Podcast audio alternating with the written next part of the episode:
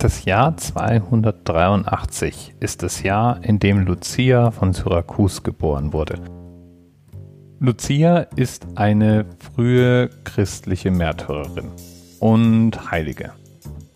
Weil es so viele Zeugnisse ihres Lebens und ihrer Geschichte gibt, wird vermutet, dass es sich um eine historische Person handelt. Zumindest gab es wohl eine Lucia von Syrakus, die hingerichtet wurde und damit dem Märtyrertod starb. Den starb sie allerdings in noch recht jungen Jahren, mit gerade mal 21 Jahren im Jahr 304 nach Christus.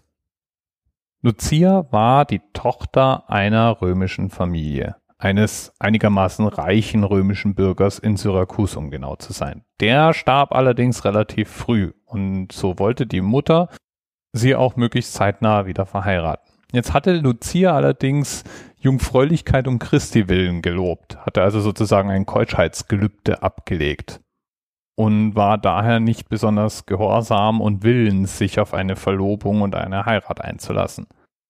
Erst als die Mutter praktisch durch ein Wunder von einer schweren Erkrankung geheilt wurde, gab die dann dem Wunsch ihrer Tochter nach und blies die schon angesetzte Verlobung und nachstehende Hochzeit ab.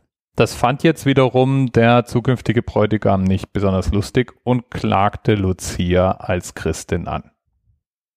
Den Erzählungen nach wollte der Richter Paschasius sie daraufhin in ein Bordell bringen lassen. Hat man anscheinend damals mit ungehorsamen Christenfrauen so gemacht. Aber konnte leider diesen Beschluss nicht umsetzen, weil weder durch ein Ochsengespann noch mit tausend Männern es möglich war, Lucia von der Stelle zu bewegen. Und was macht man dann in so einem Fall? Klar, logisch, foltern und hinrichten. Manche Legenden berichten noch von einigen Wundern zusätzlich, getötet wird sie aber wohl letztlich durch einen Schwertstich in den Hals. Und man soll ihr die Augen herausgerissen haben. Und deswegen wird die heilige Lucia heutzutage auch bei Augenleiden bei Blutfluss oder Halsschmerzen angerufen und auf den Bildern von ihr hat sie oft eine Schale mit den Augen, die ihr herausgerissen worden waren. Uah, schön. Wie beschäftigt ist man als Heilige auch. Man könnte ja meinen, dass wenn man mal sich den Platz im Hohelied verdient hat wie Lucia und heilig gesprochen wurde, könnte man sich vielleicht zurücklehnen und etwas entspannter sein. Aber nein, Lucia ist zuständig für die Armen, die Blinden, für reumütige Prostituierte, für kranke Kinder, speziell als Schutzheilige für die Städte Syrakus und Venedig oder auch als Patronin für Anwälte, Bauern, Elektriker, Glaser, Kutscher, Messerschmiede, Näherinnen, Polsterer, Sattler, Schneider, Schreiber und für die Weber.